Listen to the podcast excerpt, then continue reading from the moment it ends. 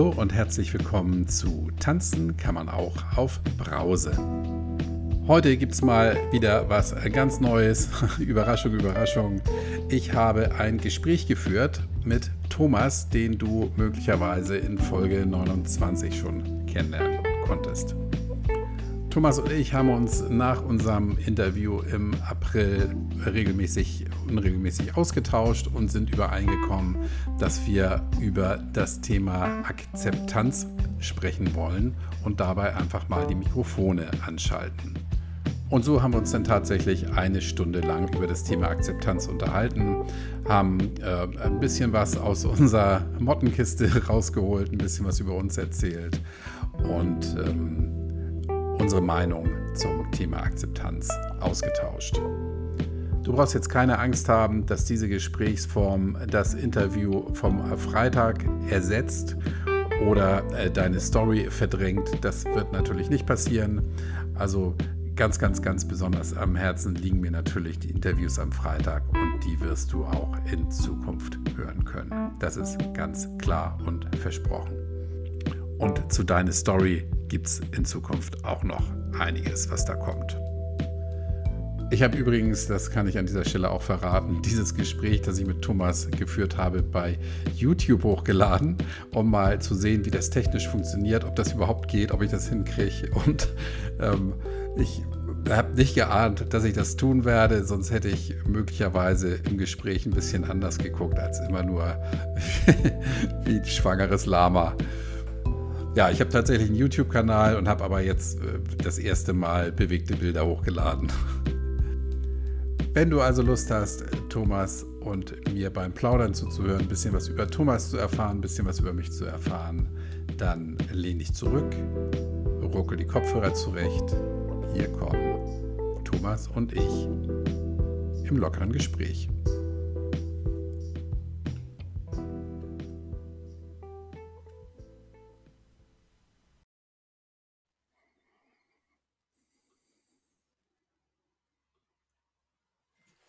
So, und da bin ich. Ich habe auf der anderen Leitung den Thomas, mit dem ich schon gesprochen habe. Wir haben uns nach dem Interview, das wir vor einigen Monaten geführt haben, noch rege ausgetauscht und sind übereingekommen, dass es so das eine oder andere Thema gibt, über das wir sprechen wollen und das wir auch teilen möchten. Und heute geht es unter anderem um das Thema Akzeptanz. Und es soll kein Interview sein, sondern eine lockere Gesprächsrunde. Wir probieren das einfach mal aus. Hallo Thomas. Hallo Kai, freut mich sehr. Ich freue mich auch. Wir haben ja, wir haben ja schon vor einiger Zeit äh, uns ausgetauscht darüber. Und ähm, ich sag mal kurz, wie ich zu dem Thema Akzeptanz kam. Ähm, ich habe es dir auch geschrieben vor einem Monat.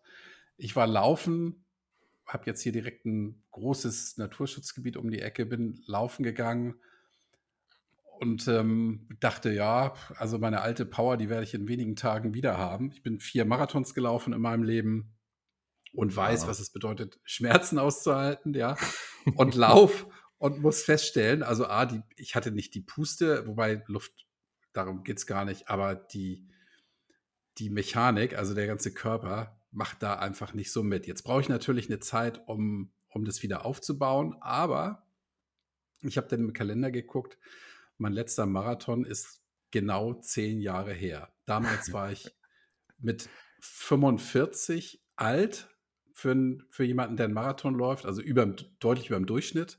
Ja. Jetzt bin ich 55. Und da kam mir in den Sinn, ey, ich muss einfach akzeptieren, dass ich nicht mehr jung bin. Ich werde langsam alt. Ja. Und so, so kam ich drauf, dir zu schreiben, hey, das Thema Akzeptanz, ähm, das können wir von vielen Seiten mal beleuchten. Und dafür ja. haben wir uns hier heute getroffen. Kann ich, kann ich sehr viel mit anfangen mit dem Thema Akzeptanz. ähm, aber ich musste noch mal kurz eine Frage stellen zu, äh, zum Marathonlauf. Ist nicht derjenige Grieche, der vor tausenden von Jahren den ersten Marathonlauf äh, gelaufen ist, tatsächlich tot zusammengebrochen? Ja, ich glaube im Ziel, ne? So, so sagt die Legende, Ja. meine ich. Mhm. Also, und, und das war ja auch weniger eine sportliche Herausforderung von ihm, von ihm äh, sondern das war eher so eine Frage von Leben und Tod. Ne? Da ging es um Krieg und, äh, nee, da ging es um einen auch, Sieg. ja. Ja. Ja, Ähm, insofern, insofern ist meine Frage, also ich bin kein Marathonläufer, ich bin, bin Wanderer. Ähm, meine Frage ist, geht es auch eine Nummer kleiner? Also kann man, äh, geht, geht jetzt beim Marathonlaufen nur eins oder null? Oder kann man nicht statt 42 Kilometer auch mal sagen, oh, heute sind es nur mal 30 oder sowas? Äh, wenn man das wettkampfmäßig machen möchte und, und Ja, eine gut. Medaille um den Hals haben möchte, dann gibt es eben den Marathon, den, den gibt es aber auch einen Halbmarathon, kann man auch machen. Und es gibt natürlich dazwischendurch auch alles Mögliche. Wobei ich damals, als ich anfing mit dem Laufen, äh, nach wenigen Wochen festgestellt habe, wie fit ich sein kann und wie schnell ich in Form gekommen bin. Und habe Mhm. dann, ähm, ich bin Weihnachten das erste Mal gelaufen, habe ich mir selber eine Pulsuhr geschenkt und bin dann, ohne, ohne überhaupt jemals vorher gelaufen zu sein, und bin dann vier Monate, dreieinhalb Monate später in Hamburg den Marathon gelaufen. Weil ich gedacht habe, Wow. ich kann das, ja. Ich, also ich merkte irgendwann nach zehn Kilometern hatte ich noch so viel Power und so viel Lust weiterzulaufen, dass ich gedacht habe, ey, komm, scheißegal, jetzt laufe ich einen Marathon. Was habe ich denn Mhm. auch gemacht, ja. Sagt Du, jetzt aber jeder Sportmediziner, bist du irre, aber ähm, ja, ja, wahrscheinlich auch zu damals. Recht. Ja, Ähm, aber äh, um, um äh, also du, du sagtest, da musste ich dann akzeptieren, dass ich, was waren deine Worte, dass ich alt geworden bin oder älter geworden bin. Ähm, wie ist dir das, wie ging dir das? Hast du es geschafft zu akzeptieren? Oder haderst du ja, also, na gut, es ist mir nicht beim Laufen das erste Mal in den Sinn gekommen, dass ich, dass ich ähm, alt werde. Das waren meine Worte, dass ich alt werde. sondern das erlebe ich natürlich jeden Tag, wenn ich in den Spiegel gucke und auch, wenn ich morgens aufstehe und irgendwie, also ich will jetzt ja auch Mhm. nicht rumjammern, ja, aber dann fängt das an, hier zu knirschen, da zu knirschen. Und ähm, wenn ich, wenn ich sehe, ich bin mit bei meinem Sohn in der Schule, Elternabend, und da bin ich also nicht der einzige Alte, aber da sind halt andere Eltern, die sind dann 30, 35 und ich bin 55. Ja, ich, ich, ich gehe in zehn Jahren theoretisch in Rente. Das finde ich so irre. Hm. Und ja, ähm, ich weiß es, aber so richtig akzeptieren kann ich das nicht. Hm. Das kann ich gut äh, nachvollziehen. Also ähm, das, das Thema ist auch eines der härtesten. Ich habe mich im Vorfeld äh, zu, unserer, zu unserem Gespräch gefragt, mit welchen Themen habe ich persönlich denn so meine Probleme mit der Akzeptanz? Also was, Mhm. was kann ich ähm, schlecht akzeptieren? Mhm. Ich will nicht sagen nicht akzeptieren, weil äh, Akzeptanz ist so eine, kann man auch trainieren. Aber ähm, das ist tatsächlich auch ein Thema. Also das Alter, ja, aber vor allen Dingen das Thema Endlichkeit. Also Endlichkeit zu akzeptieren, dass alles endlich ist, das ist, äh, das ist für mich persönlich eine der härtesten Aufgaben. Und dennoch ist es ja äh, unabwendbar. Also es, es gibt nichts, was ich gegen die Endlichkeit ähm, unternehmen könnte. Ob das jetzt ähm, das Leben ist, mein eigenes Leben oder das meiner äh, Lieben oder äh, dass das alles einfach zu Ende geht, dass auch irgendwann mal eine gesunde Phase zu Ende geht, dass die Gesundheit endlich ist und so weiter und so fort. Also die Endlichkeit der Dinge. Puh, Mhm. das, äh, das ist eine harte Nuss. Ja, ich glaube, dass das für uns, für uns Erwachsene eine Form der Ohnmacht zeigt, eben dieser Tatsache gegenüber, dass es so ist, ja. Und wir in jungen Jahren meinen, wir leben ewig, ja, uns kann nichts was anhaben. Damals haben wir literweise Zeugs in uns reingekippt und haben gedacht, ich werde da sowieso nicht krank von, das geht gar nicht. Mhm. Ähm, ich bin wie ein geisteskranker Ski gefahren, bis ich mal einen ganz schweren Unfall hatte. Habe auch Mhm. immer gedacht, mir kann da nichts passieren. Andere reißen sich die Bänder und ich kann mit 200 den Berg runterrasen, ohne dass mir was passiert. Ja, Aber die, ähm, was du sagst, alt werden ist ein Fakt. Da kannst du machen, was du kannst. Auch bis 100 äh, gesund bleiben, gibt es auch. Aber dass wir alle sterben, das ist so, ja. das ist so. Das müssen wir Und akzeptieren. ähm, Mhm. ja, das müssen wir akzeptieren, wenn das wäre der bessere Weg, würde ich sagen, weil ähm, ich habe gesagt, Akzeptanz kann man trainieren und sollte man auch trainieren. Ähm, oder dass, wenn man das nicht kann oder nicht will, das Trainieren von Akzeptanz, dann äh, setzt die Verdrängung ein. Und Verdrängung ist, ähm, das ist so eine Art äh, mentale oder psychologische Schonhaltung, die man einnimmt. Also da kommt eine Lektion von etwas, was man nicht ändern kann. Damit wird man mhm. konfrontiert und das man nicht mag. Ähm, und dann kann man es entweder akzeptieren oder verdrängen. Man kann es auch tolerieren. Also Tol Toleranz ist für mich so die Vorstufe zur Akzeptanz. Erst kommt eine Toleranz, also das Ertragen sozusagen. Und dann kommt die, dann kommt die Akzeptanz. Ähm, ja. Wenn, wenn wir das schaffen, in dem Fall. Aber das Verdrängen ist äh, tatsächlich etwas, was jetzt kurzfristig ähm, viel leichter scheint und auch unbewusst abläuft, aber was uns irgendwann schwer auf die Füße fällt äh, im Alter weil die Verdrängungskraft, sozusagen die Energie, die wir für unsere Verdrängung benötigen, einfach immer weniger wird. Und die, die Sachen, die wir verdrängt haben über ein ganzes Leben hinweg, werden halt immer mehr. Ja. Und so groß kann kein Teppich sein, unter dem man das alles kehren kann. Und wenn das dann alles, mhm. wenn das dann alles auf einmal auf einen äh, äh, hereinbricht, sozusagen, ja, ähm, durch irgendeine Krise, durch eine gesundheitliche oder durch eine Partnerschaft, die endet oder was auch immer, ähm, das kann einen Menschen schon aus der Bahn schmeißen. Deswegen ist es meiner Erfahrung nach immer besser, wir, versuch, wir versuchen uns im Training der Akzeptanz. Ja. Damit, damit der Berg unterm Teppich nicht zu groß wird. Ganz genau. Mhm. Ja, ich habe ähm, zum Thema Akzeptanz und Tod ähm, eine kleine Anekdote. Ähm, vor vier Jahren ist ja meine Frau gestorben. Meine, meine, ja, ich soll ja nicht mehr sagen, meine Frau, meine, meine verstorbene Frau. Nee, da. Egal.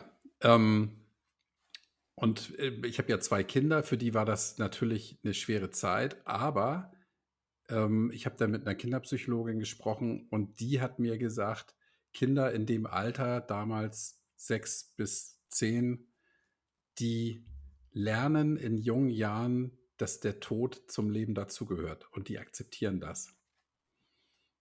Hm. Und das fand ich, ähm, das hat mir irgendwie Kraft gegeben und das hat mich ähm, beruhigt. Ja, das ist etwas, was wir im, im, im Erwachsenenalter nicht so lernen. Oder uns abtrainiert haben. Oder so, ja. Dieses, genau. Dieses Akzeptieren. Mhm.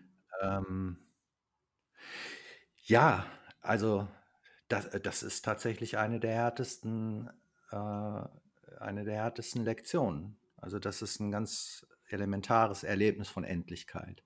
Mhm. Ähm, ja, ja, klar. Und solange man, und solange man noch Kind ist und er, die Welt erst entdeckt, also wie tickt die Welt, was gelten dafür mhm. Regeln, was passiert da und so weiter und so fort. Da gibt es tolle Sachen und weniger tolle Sachen. Ähm, aber wir sind viel formbarer. Also unser Charakter ist noch nicht so ausgeformt und äh, wir sind viel unmittelbarer, vielleicht auch bereit zu dieser Akzeptanz. Weil wenn uns mhm. alles das erste Mal passiert als Kind, bleibt uns nicht viel anderes übrig, als zu akzeptieren. Das braucht unser Geist, das braucht unsere Seele, dieses, da ist eine Grenze, da ist ein Weg, da ist eine Kurve. Ähm, das lernen wir alles und lernen tun wir, also Akzeptanz hat auch viel mit Lernen zu tun, Lernen zuzulassen. Ähm, ja. Die angenehmen und die unangenehmen Lektionen. Ja. Ähm, ja, also, hm, verstehe. Äh, vor vier Jahren ist mein Vater gestorben und ähm, das war, ja, also das war auch so eine, so eine Sache, wo ich sehr schlecht mit zurechtgekommen bin. Sehr schlecht. Also das äh, Verhältnis zwischen mir und meinem Vater war lange nicht so besonders gut. Meine Eltern waren geschieden, haben sich scheiden lassen, als ich ungefähr sieben war. Und äh, mein Vater und ich haben lange gebraucht, um wieder zueinander zu finden. Aber die letzten Jahre vor seinem Tod war es ähm, waren wir absolut auf Augenhöhe. Wir waren, haben uns geöffnet, wir waren sehr ehrlich zueinander, wir äh, haben ein unheimlich gutes Verhältnis gehabt. Ich würde sogar so weit gehen und sagen, es war ein fast schon freundschaftliches Verhältnis. Und ähm, als er dann gestorben ist, habe ich so gedacht, äh, also da habe ich sehr gehadert damit, das konnte ich sehr schlecht akzeptieren, weil es im, von meinem Gefühl her das zweite Mal war, dass ich meinen Vater verloren habe. Das erste Mal nach der Scheidung von meinen Eltern und das zweite Mal jetzt eben durch den Tod. Und ich kann auch nicht sagen, dass ich es jetzt akzeptiert habe. Also ich sehe natürlich die Realität und ich nehme die wahr und ich bin mir bewusst, dass ich die nicht ändern kann, aber ich hadere manchmal sehr damit. Mhm. Ähm, und also das, ja, das ist so ein Ausdruck oder eine Erscheinungsform, eine Geschichte von Endlichkeit, wo ich gemerkt habe, ähm, wie schwer mir das fällt, Endlichkeit zu akzeptieren. Das äh, geht nicht so beim Podcast, der so fröhlich anfängt, oder? Aber also, das ist das. Ja, bitte. Ja, die, diese Endlichkeit, die dir da ähm, vor Augen stand, hast du das denn auch auf dich bezogen? Dass dir klar wird, hey, auch, auch ich bin nur eine begrenzte Zeit hier? Absolut, ja. Ähm, also mhm. mir wurde bewusst, dass ich, da, nachdem mein Vater weg war, der natürlich auch eine gewisse, ähm, naja, das ist, die, das ist die Reihe vor mir. Und jetzt mhm. stehe ich in der ersten Reihe. Und ähm, das hat Sicherheit, hat mir das sehr, äh, hat, hat mich das auch mit meiner eigenen Endlichkeit konfrontiert, natürlich. Ja. Klar. Mhm. Ja, also, aber äh, wie gesagt, ich finde, Akzeptanz kann man trainieren und muss man auch trainieren. Also ich äh, würde mal Akzeptanz ähm, definieren als unsere Fähigkeit, egal wie die ausgeprägt ist, also mental oder psychologisch oder spirituell oder auch gesellschaftlich, das ist unsere Fähigkeit, die wir trainieren müssen, ähm, damit wir sie im Alter oder mit, mit, äh, äh mit den Jahren immer besser beherrschen können. Ja. Wir brauchen die, weil sie uns und anderen nutzt. Die, je besser wir akzeptieren können, umso heiler kommen wir und die Menschen in unserer Umgebung da raus. Weil wenn wir das nicht schaffen, wenn wir diese Verdrängung äh, betreiben, egal wie wir das machen, äh, dann bleiben wir Gefangene eigentlich. Dann werden wir nicht frei. Dann, dann mhm. sind wir gefangen in diesem Kreis aus, äh, keine Ahnung, Verurteilung, Frustration, Aggression. Aber wenn wir das können, das akzeptieren, zumindest von vielen äh, unabwendbaren Dingen, und Tatsachen, dann, dann finden wir den Weg zur Freiheit. Das ist meine Überzeugung und Erfahrung, ja. Hm. Und in vielen Fällen sicherlich auch Frieden mit der ja. Vergangenheit, ne? Absolut, absolut. Die Vergangenheit ist auch eine äh, dieser Dinge, die wir nicht mehr ändern können, so sehr wir das vielleicht auch wollen. Aber das, hm. äh, also wir, wir müssen die Vergangenheit akzeptieren, wenn wir Frieden haben wollen, wenn wir frei sein wollen. Ja. Das ist, äh, ja. Genau, das kam mir, kam mir seinerzeit auch in den Sinn. Die, ähm, die, die Akzeptanz, dass die Vergangenheit eben vergangen ist und zum Beispiel Dinge, die man getan oder gesagt hat, ja, den kann man ewig hinterher weinen und das bedauern. Es bringt aber nichts. Ja. Ja, und da muss man, muss man auch selber, man kann sich natürlich entschuldigen und so weiter, aber es gibt eben bestimmte Handlungen, diese, wenn die gelaufen sind, sind sie gelaufen. Da kannst du sie nicht mehr zurücknehmen. Ne? Ja, und, und das zu akzeptieren, dass das so war und dass die Folgen daraus, so, die sich daraus ergeben haben, so sind, wie ja. sie jetzt sind, das ist das, was uns, was uns heilt. Ähm, und äh, um vielleicht auf das Thema äh, Alkohol zu kommen. Der spielt bei der ganzen Sache auch aus meiner persönlichen Sicht eine, äh, groß, eine große Rolle. Ähm, Alkohol ist eben genau das Gegenteil davon. Alkohol ist ein Verdrängungsmechanismus.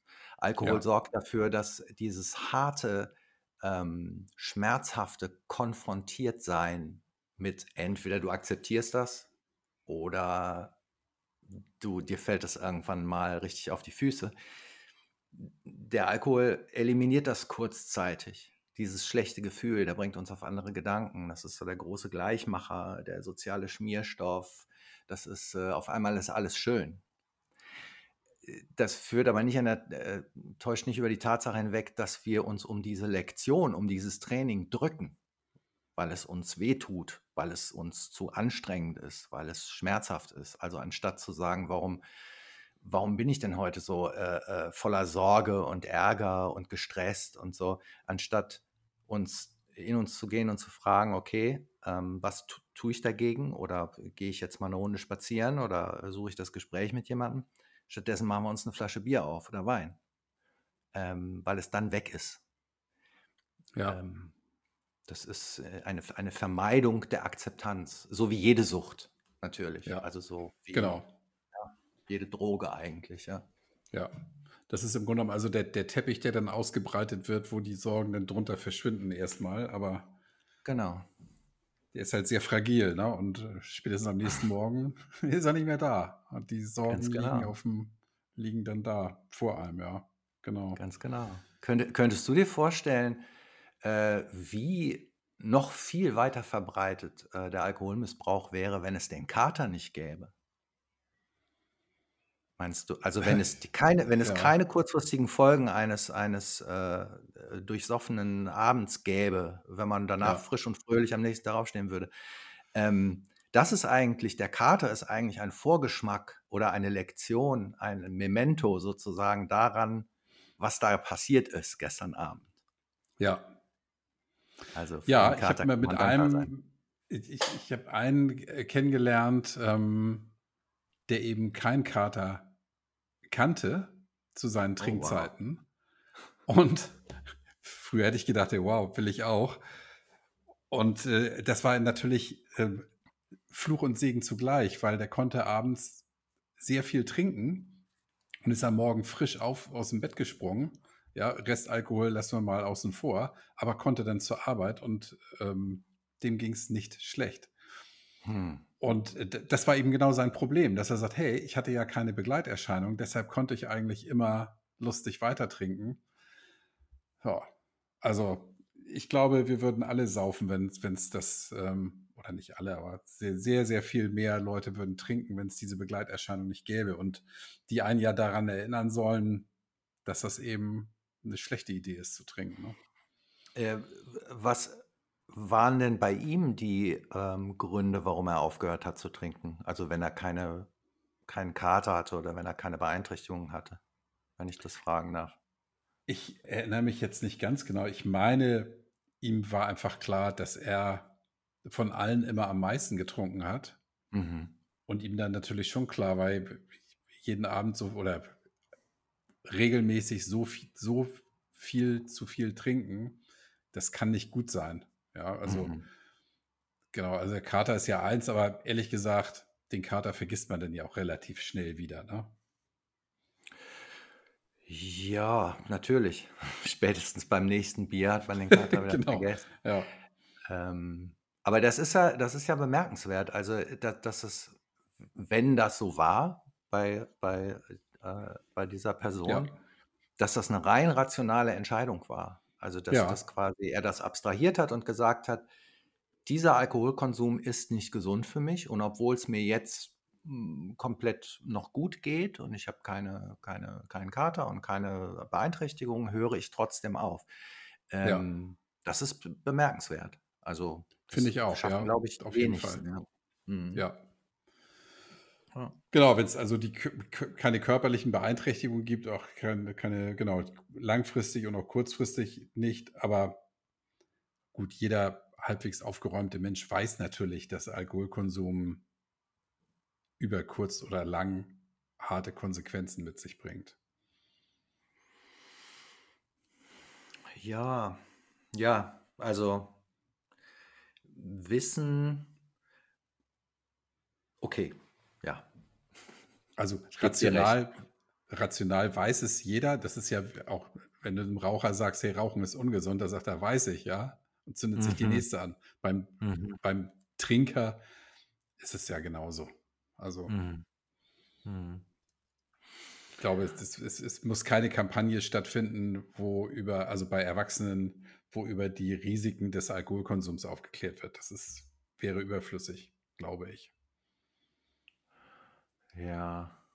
Und äh, dieses Akzeptieren, es hört ja auch nicht auf. Also wenn man jetzt aufhört zu trinken, dann fängt ja quasi das Akzeptieren oder die, die, das Training des, der Akzeptanz erst an.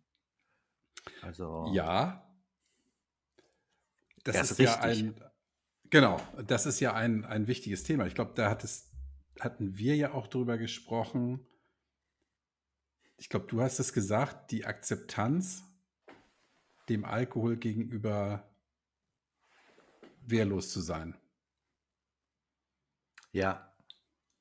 Was du im Vorgespräch, ähm, also ich erinnere mich, dass du das Stichwort Kapitulation äh, mit eingebracht hast. Genau. Das Kapitulieren. Ja, genau. Oder, ja. oder das, also Kapitulation, ja, äh, ist sehr negativ äh, besetzt eigentlich in unserem Kulturkreis, aber eigentlich ist Kapitulation und Akzeptanz sind sehr verwandt.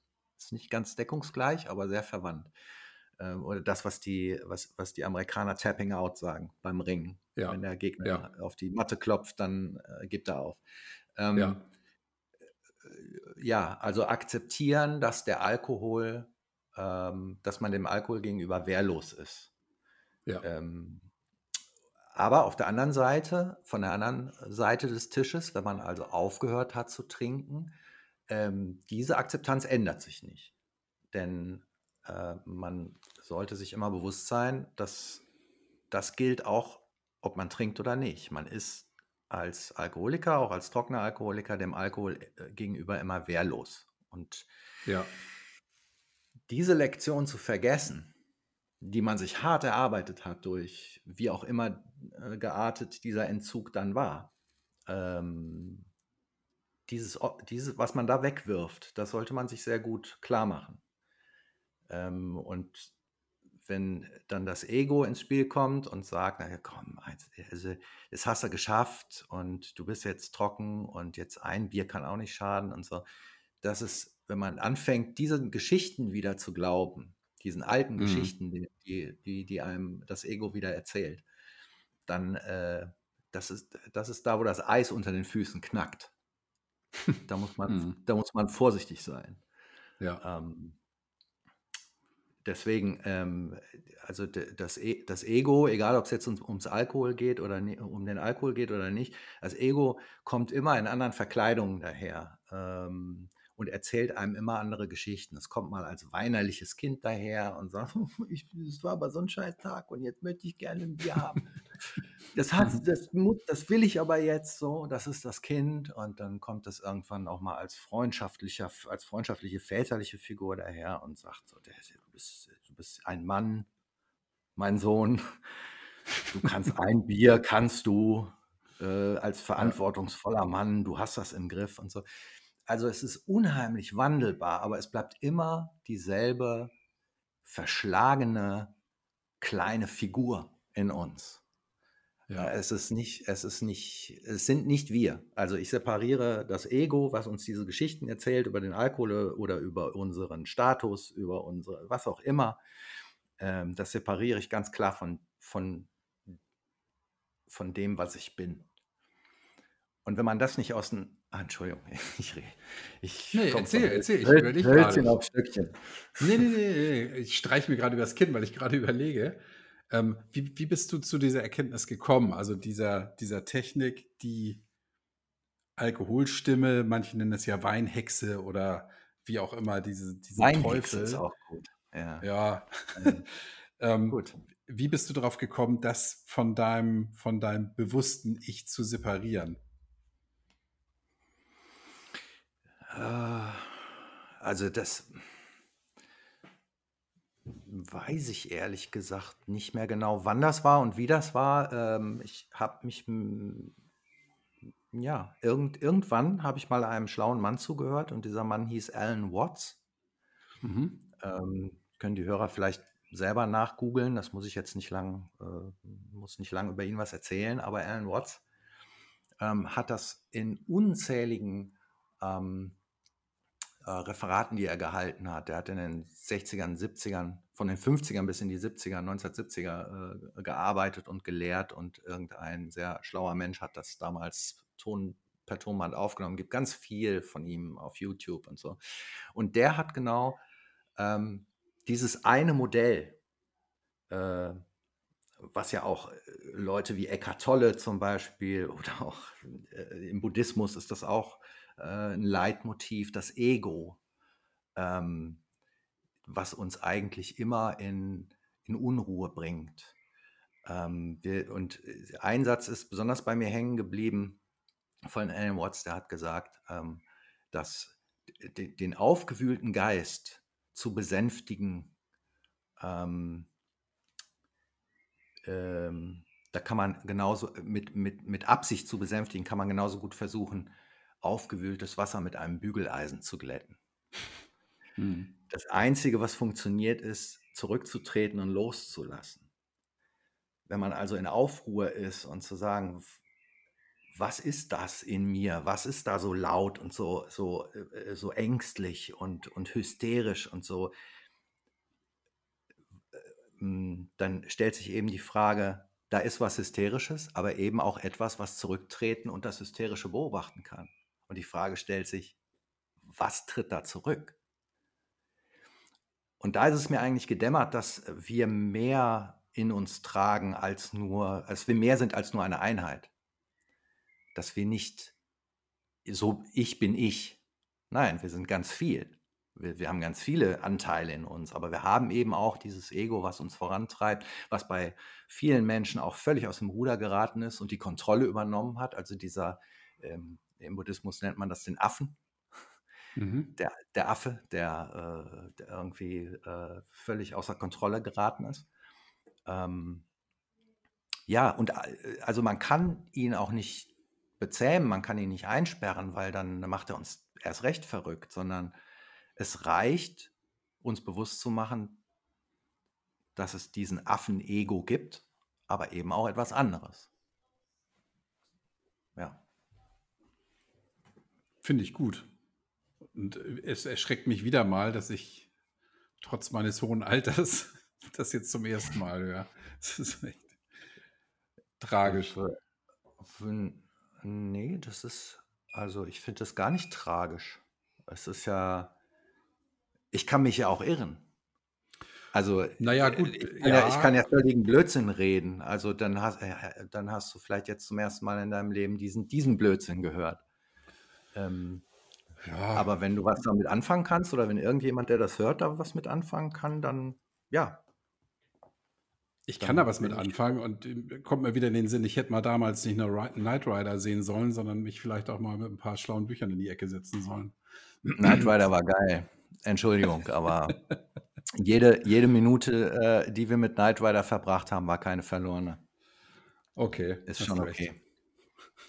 Ja. Habe ich bestimmt an anderer Stelle Dinge getan, die ich mir hätte schenken können. Naja, aber das ist zum Beispiel, also Entschuldigung, wenn ich das so sage und empfinde das bitte nicht als übergriffig, aber da hat gerade dein Ego gesprochen. Dein Ego hat zu dir gesagt, siehst du, habe ich dir doch gesagt, hättest du damals mal nicht deine Zeit vergeuden sollen mit so einem Scheiß, sondern hättest dich lieber mal, ne, ne, ne, ne, ne. So, ja. also es ist ja Akzeptanz. Genau, da sind wir wieder bei der Vergangenheit und äh, da, da gibt es ein so ein Thema bei mir, mit dem ich mhm. heute noch schwanger gehe ähm, und lange, lange darüber nachgedacht habe, warum ist es so gekommen, wie es, gekommen ist. Ich bin hm. damals nach der 10. Klasse raus aus der Schule, habe eine Lehre begonnen. Und gut, das war 1983, ja, das können sich ja die meisten gar nicht vorstellen. Ähm, ich schon. Und ich denke, ich habe ich hab lange, lange Jahre darüber nachgedacht, warum verdammt nochmal hast du nicht Abitur gemacht? und hast irgendwie was studiert. Ich habe jetzt beruflich, glaube ich, einen guten Weg eingeschlagen, habe immer gut verdient. Das Abitur hat mir eigentlich nie gefehlt, das Studium auch nicht, aber dennoch habe ich immer gedacht, hm, hätte es man gemacht. Und diese Akzeptanz, dass das die Entscheidung, die ich damals für mich getroffen habe, mit dem Segen meiner Eltern, ähm, das zu akzeptieren, da habe ich sehr, sehr, sehr lange für gebraucht. Und mir ist erst vor ein paar Jahren klar geworden, warum ich das eigentlich damals gemacht habe. Weil diese Antwort, die fehlte mir immer. Und ich glaube, das ist auch so ein, so ein Ding, wenn es um die Vergangenheit geht, Entscheidungen, die man mal getroffen hat, die falsch waren oder aus heutiger Sicht vielleicht falsch waren, sich daran zu erinnern, warum sie damals in dem Moment richtig waren. Man trifft ja nicht eine Entscheidung, weil sie falsch ist, sondern weil man sie in dem Moment für richtig hält. Und da habe ich Ja. lange für gebraucht, um, um drauf zu kommen, weil ich mich dann auch wirklich mal mit dem Thema auseinandergesetzt habe, intern, ja. Ich denke immer nur, hätte mal Abitur gemacht, aber ich bin nie, bin dem nie auf den Grund gegangen, warum das eigentlich so war. Und jetzt, jetzt weiß ich es und habe damit dann meinen Frieden gefunden und habe es jetzt akzeptiert. Es war nämlich damals so, äh, ich habe wenig Taschengeld bekommen und ich war immer der, der aus der Disco als erster nach Hause musste. Und auch sowieso musste, weil ich gar kein Geld mehr hatte. Also noch ein Bier oder noch eine Cola ging gar nicht. Meine Kumpels hatten immer viel mehr Geld als ich, als ich noch zur Schule gegangen bin. Und ich wollte damals unabhängig sein. Ich wollte mir Unabhängigkeit verdienen. Ich habe das mit Nebenjobs versucht, das war aber irgendwie alles blöd. Neben der Schule und sowas hat nicht so richtig funktioniert. Ich habe gesagt, so machst eine Lehre, verdienst du 600 Mark und bist nicht mehr der, der am Flipper die anderen um eine Mark anpumpen muss. Das war für mich damals der Grund, aus der Schule zu gehen. Ein wesentlicher. So, was habe ich daraus gelernt? Meine Kinder kriegen anständiges Taschengeld. Ich äh, bin gerade sprachlos, weil da, die Geschichte, die du von deiner Kindheit erzählt hast oder aus deiner Jugend erzählt hast, das war genau meine.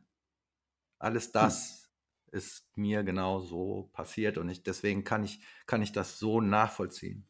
Ja, Dieses frei sein wollen, auf ja, Unabhängigkeit, unabhängig sein wollen und finanziell frei sein wollen. Nicht immer äh, derjenige zu sein, der halt nicht kann oder hm, und der einstecken muss und Kopf runter, weiter rudern und jetzt machst du noch das Abi und dann stu- studierst du halt noch die. Nee, wollte ich nicht. ja. Genau. Kann ich Und ich gut. glaube, wenn, Ja. mein, wenn meine Eltern mir, ich glaube das, ja, ich weiß es nicht, aber ich glaube, wenn meine Eltern mich so finanziell ausgestattet hätten oder mir, mich so unterstützt hätten an der Stelle, dass ich gesagt hätte, okay, dann gehe ich ja noch drei Jahre zur Schule und gehe dann studieren, hätte ich es vielleicht gemacht. Ja, Mhm. aber ich wollte, genau, was du sagst, ja, ich wollte frei sein. Ich wollte nicht zu Hause ausziehen, darum ging es gar nicht, aber ich wollte einfach mein eigenes Geld im Portemonnaie haben.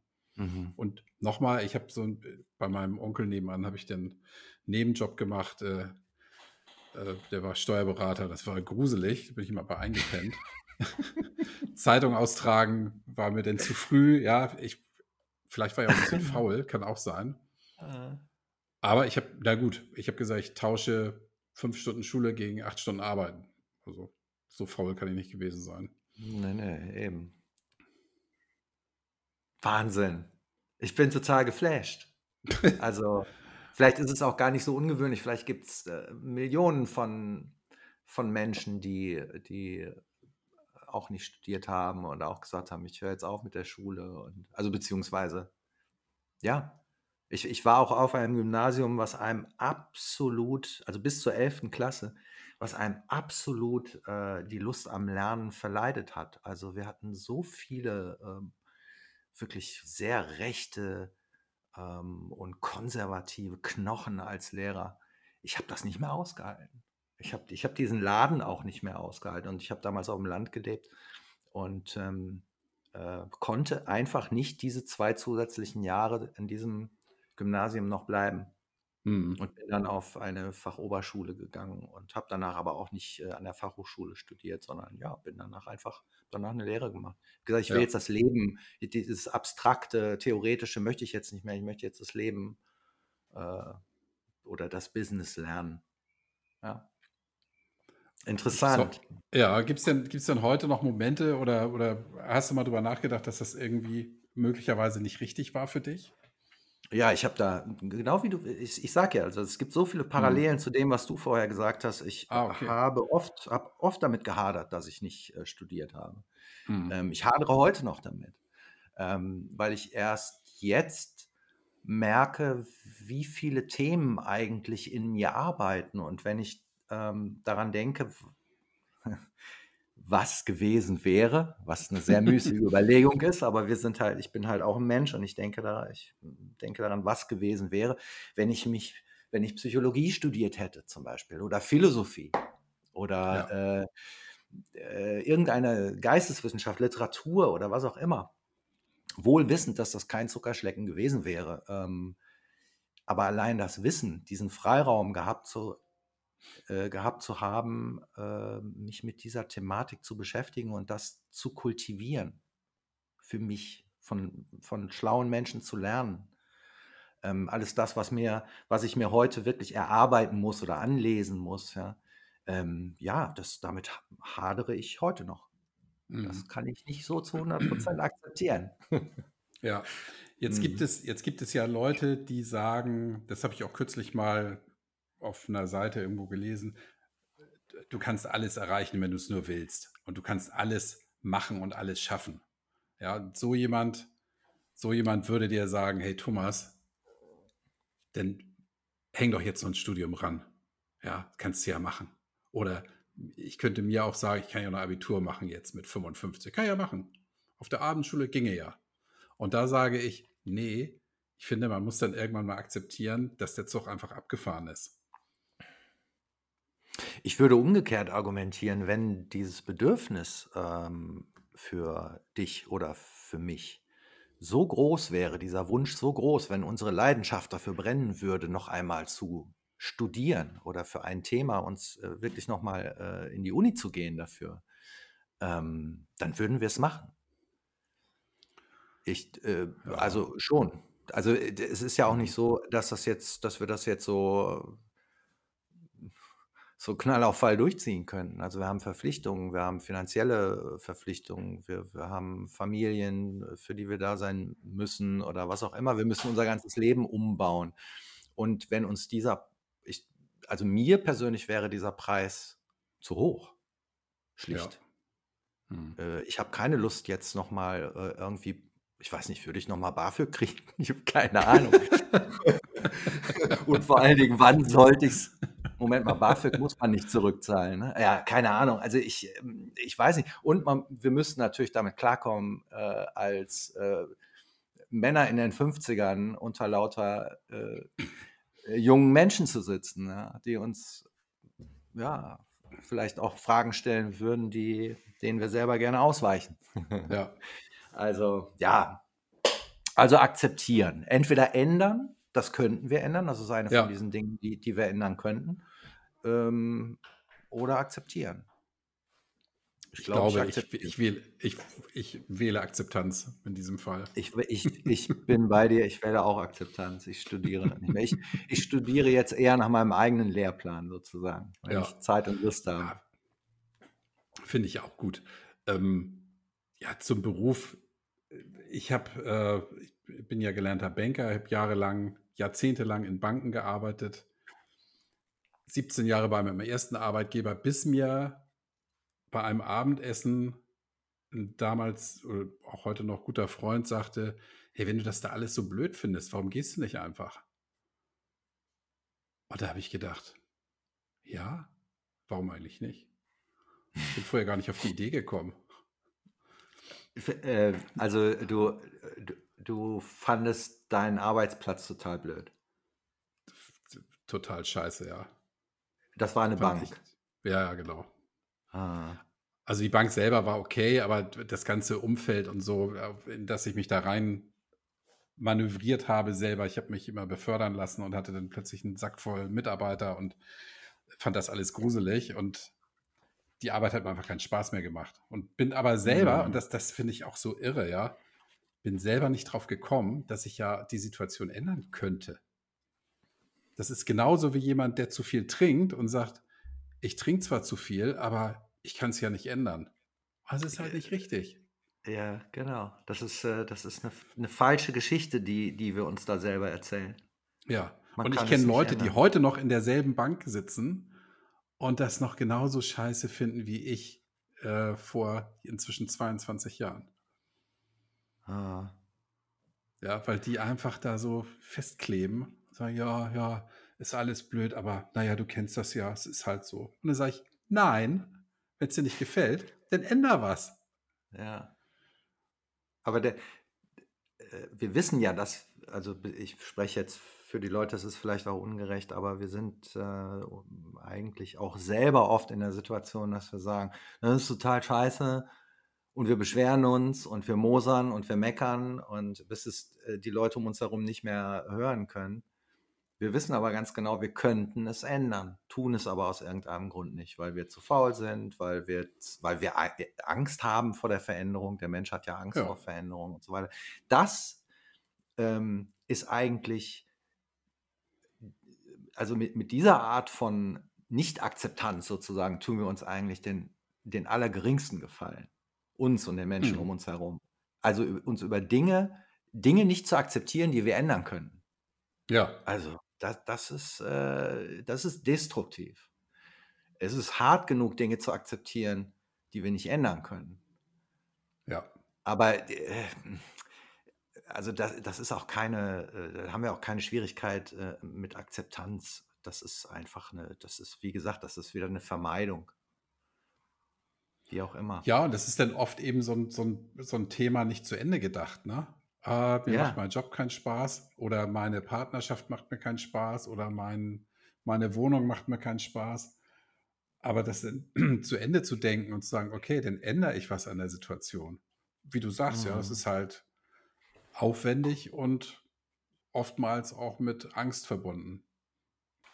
Und klar, für mich war es damals auch so, als ich den Job dann gewechselt habe, hatte ich natürlich auch Riesenangst, ja. Mein Arbeitsplatz nach 17 Jahren äh, einzutauschen gegen einen damals vermeintlichen Schleudersitz. War das jetzt richtig? Ja, war es. Aber das wusste ich damals nicht.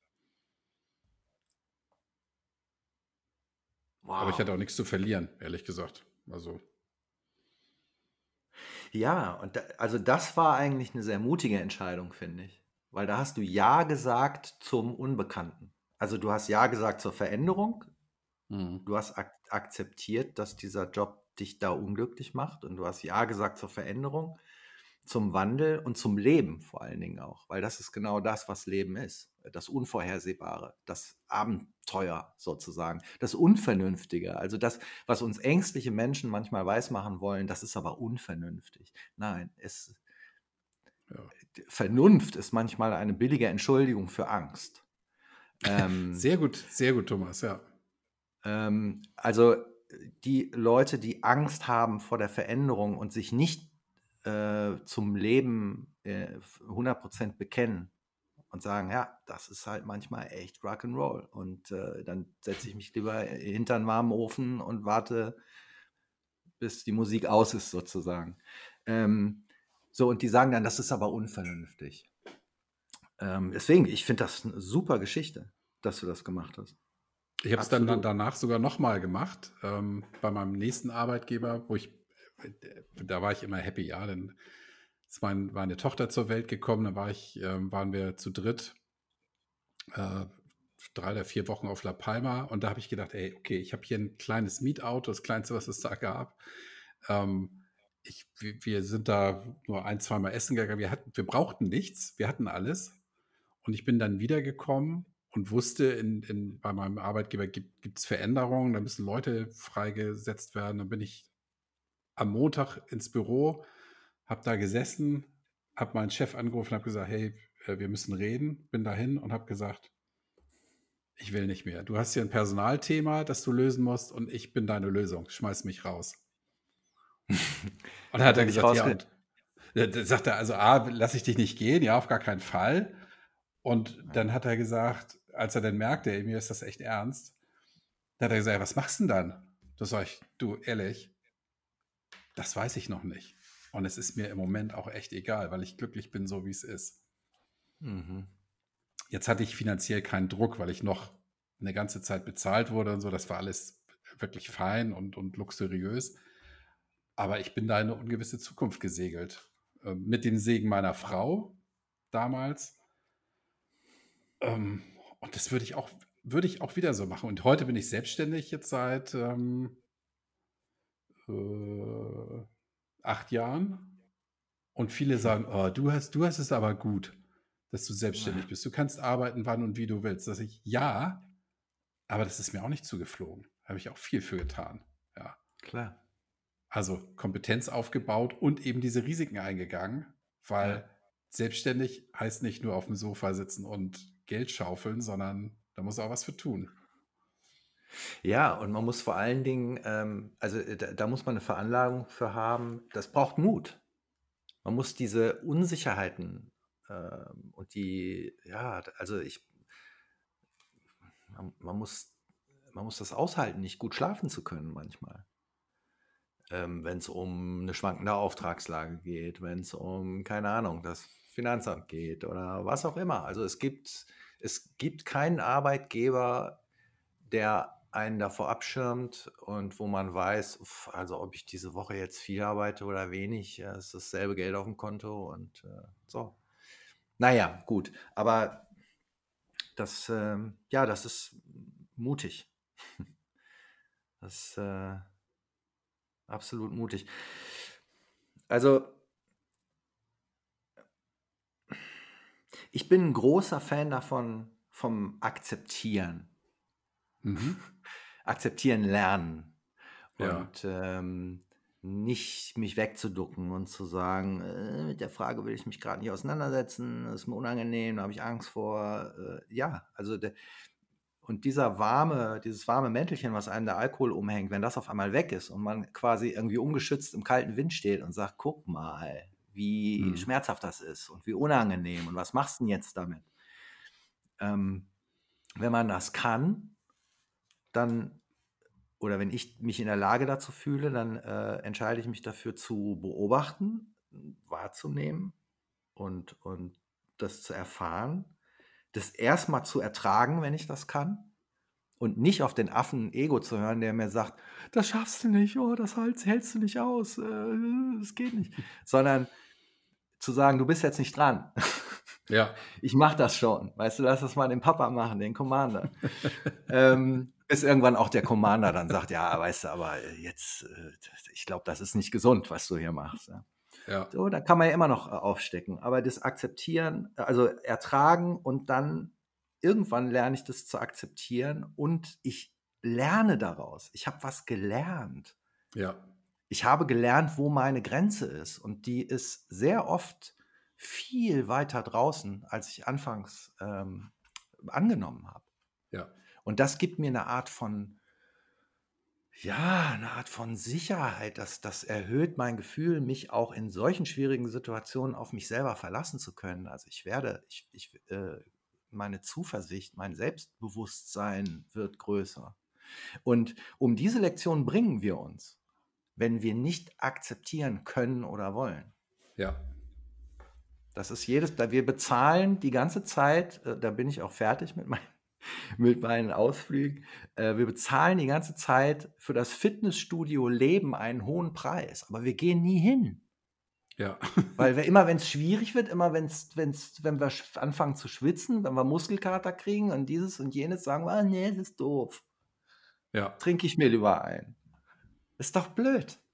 So kommt halt nichts bei raus. Ja, hast du recht. Genau. Und Grenzen, Grenzen sollte man verschieben einfach immer ein Stückchen mehr machen, als man sich selber zutraut. Ja, und das kann man ja im Großen wie im Kleinen. Das kann ein unangenehmer Anruf sein, das kann ein Streit sein, den man sich stellen muss oder eine Auseinandersetzung mit den Eltern oder was auch immer. Ja, oder mal mhm. Nein sagen ist halt auch so eine Sache, was ja viele nicht wollen, weil sie Angst davor haben. Und da bin ich ganz bei dir, wenn man Grenzen verschiebt und über sich hinaus wächst, ja, es klingt jetzt groß, dann wird man dadurch einfach immer stärker. Das sehe ich ganz genauso. Ja. Ja, und äh, da bin ich auch bei dir. Alkohol sorgt dafür, dass man, ich kann nur von mir sprechen, hat dafür gesorgt, dass ich häufig Grenzen nicht verschoben habe. Und ja, wenn ich heute eine Grenze verschiebe oder Dinge tue, die unangenehm sind, vor denen ich Angst habe oder so und es trotzdem mache, ja klar, Selbstbewusstsein. Mhm. Ganz klar. Und ich glaube, das hört auch nie auf. Äh, und es erspart uns auch eine Menge Ärger. Also da, wo äh, der Alkohol eigentlich immer als, hm, soll ich das sagen, wie so eine Notbremse ist. Ja, wir, sehen, wir fahren auf eine Wand zu und wir haben Angst und dann ziehen wir die Notbremse Alkohol so und dann äh, hält der Zug irgendwie an und am nächsten Tag sind wir wieder unterwegs. Das ist ein blöder Vergleich. Aber also die Sachen, die uns, die uns triggern und ärgern und, und wehtun und ängstigen, die begegnen uns ja immer wieder. Immer Ja. wieder kommen, kommen diese Menschen oder Dinge oder äh, Sach, äh, Sachverhalte, Situationen auf uns zu, die uns Angst machen äh, oder stressen. Und wir machen uns immer wieder eine Flasche auf und, und, und äh, das, wie wäre es, wenn wir mal anfangen, mit diesen Dingen klarzukommen, also zu akzeptieren, dass uns diese Dinge aus der Bahn schmeißen. Das Ja. triggert mich. Davor habe ich Angst. Egal wie rational das ist, egal ob es Leute gibt um dich herum, die sagen, ähm, kann ich verstehen, dass dir das Angst macht, weil die meisten sagen ja immer, stell dich nicht so an. Also, äh, oder, äh, äh, hä, wieso? Damit hast du jetzt ein Problem? Ist, ist ja komisch. Also dieses Unverständnis, Mhm. ähm, äh, was uns die Leute ständig spiegeln, äh, das übernehmen wir uns selbst gegenüber. Diese Ja. Seite an mir verstehe ich nicht. Warum bin ich so? Gib mir noch ein Bier. Mhm. Aber wenn wir, wenn, wenn wir, wenn wir das, ähm, wenn ich an der Stelle eben nicht die Abkürzung gehe und mich nicht vor dem Fitnessstudio drücke sozusagen oder vor dieser Lektion äh, und ernsthaft in mich gehe, äh, tief rein und mich erforsche und vielleicht mir auch Hilfe suche oder einen guten Gesprächspartner oder irgendeine Art von mm, Hobby oder was mir dabei, was mir dabei hilft. So, solange ertrage ich das, was ich nicht ändern kann, bis ich irgendwann merke, wie ich, wie viel ich über mich selbst weiß. Ah, so bin ich also. Ich bin Mhm. derjenige, der, keine Ahnung, Angst vor Rot hat, vor der Farbe Rot. Oder äh, ähm, ja. Und das, damit mache ich dann einen Frieden mit mir selber. Und da Ja. können Leute um mich herum dann in Zukunft äh, tausendmal sagen, irgendwie, wie du hast Angst vor, vor der Farbe Rot. Sag ich, ja, ich bin der Mann, der Angst vor der Farbe Rot hat. Und das ist völlig okay so. Ist es wirklich so? Nein, ist es, ich, das war ein stellvertretendes Ja. Beispiel für, für Ja. irrationale Ängste, die wir haben. Ja. Ja. Wobei die, kann- die sagen, wieso hast du, wieso hast du da und da vor Angst, ja, die haben auch Ängste. Kann mir keiner erzählen, dass, es, dass jemand keine Angst hat vor irgendwas. Natürlich, natürlich. Also, äh, ja, und äh, die, die, das Urteil über andere, nämlich, hä, wie komisch ist das, was du da hast, wovor du da Angst hast, ist eigentlich ein ganz sicheres Indiz davor, dass es irgendwas im Leben dieser Menschen gibt, was sie auch, äh, wo sie auch vermeiden hinzugucken. Mhm. weil das ist auch ihr Urteil über, über sich selbst. Und also die, dieses, also verurteilen zum Beispiel, ne, das ist ja das Gegenteil von Akzeptanz eigentlich. Mm, Also wenn wir jetzt rückfällig werden zum Beispiel, wir sind trocken und wir werden rückfällig und trinken wieder, dann sind wir ganz schnell dabei, uns selber zu verurteilen. Ne? Du bist schwach, doch nicht durchgezogen, warum hast du den Scheiß denn gemacht und so. Ähm, dieses Verurteilen, das ist unser erster Impuls bei allem. Mhm. Das ist, äh, sobald uns etwas begegnet, was, ähm, was anders ist, ähm, also was nicht unseren Stallgeruch hat, jemand, der anders aussieht, anders redet oder etwas, was uns unangenehm ist, dann verurteilen wir das als falsch. Das ist so der, der erste Impuls. Und was das natürlich noch befeuert, äh, also ich meine, die, die Welt, die Medienwelt, in der wir heute leben, ist eigentlich eine völlig andere, in der ich äh, aufgewachsen bin.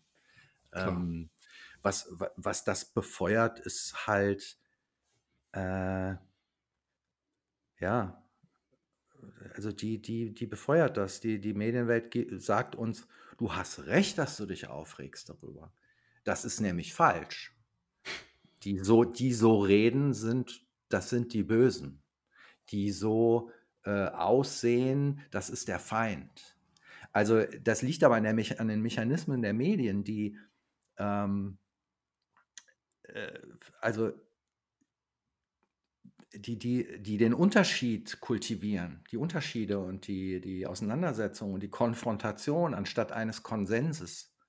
Hm. Ähm, während früher im internationalen Frühstoppen, ich weiß nicht, wer sich da noch dran erinnert, Werner Höfer mit seinen Journalisten sich über einen Zeitraum von einer Stunde irgendwie so langsam weggelötet und weggeraucht haben ja, und am Ende irgendwie gesagt haben, ja, so ist die Welt. Ne? Also so, so ist das halt jetzt mit der Kuba-Krise und so ist das äh, halt mit den Notstandsgesetzen oder was auch immer.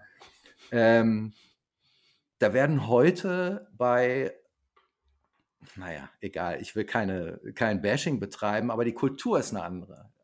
Unterschiedliche ja. Meinungen werden aufeinander getrieben.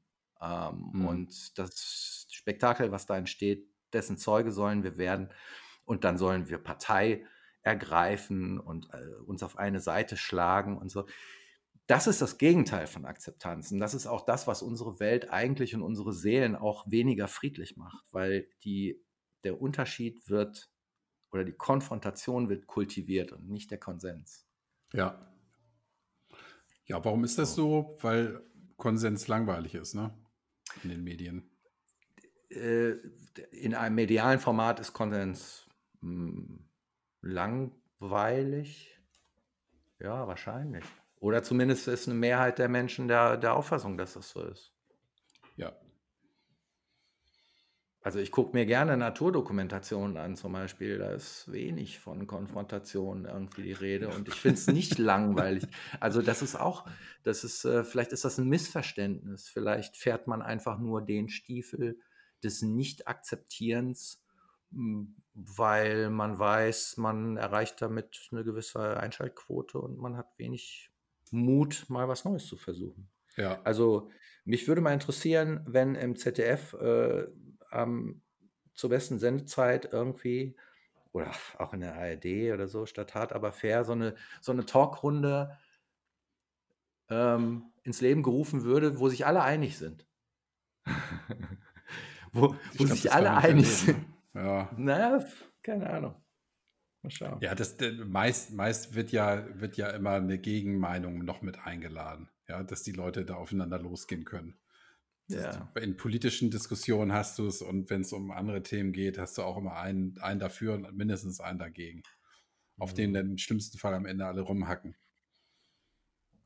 Und über den er der Spiegel am nächsten Tag schreiben kann, äh, was das doch für ein, für ein empörendes Statements waren, was der genau. der wieder da und da ja. gesagt hat.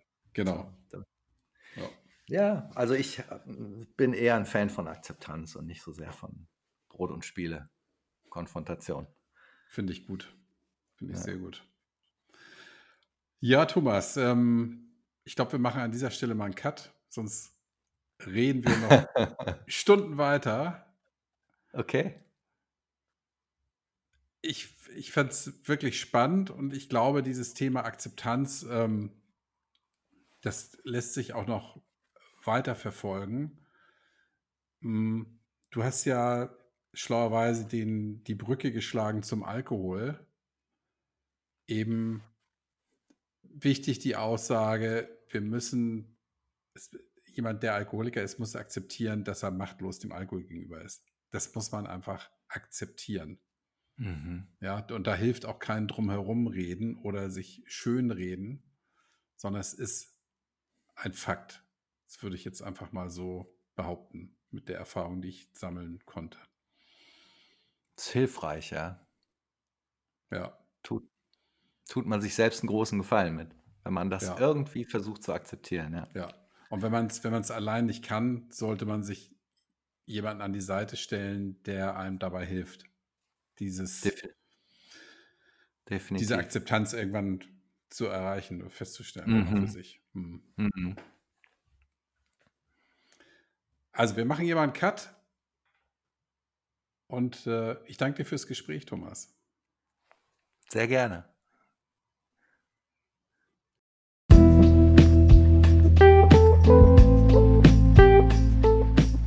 So, und das war der Testballon zum Thema Plauderei bei Tanzen kann man auf Brause.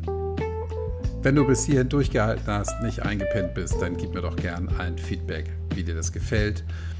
Nochmal der Hinweis, das wird nicht regelmäßig kommen, aber wer weiß, vielleicht ergibt es sich ja nochmal.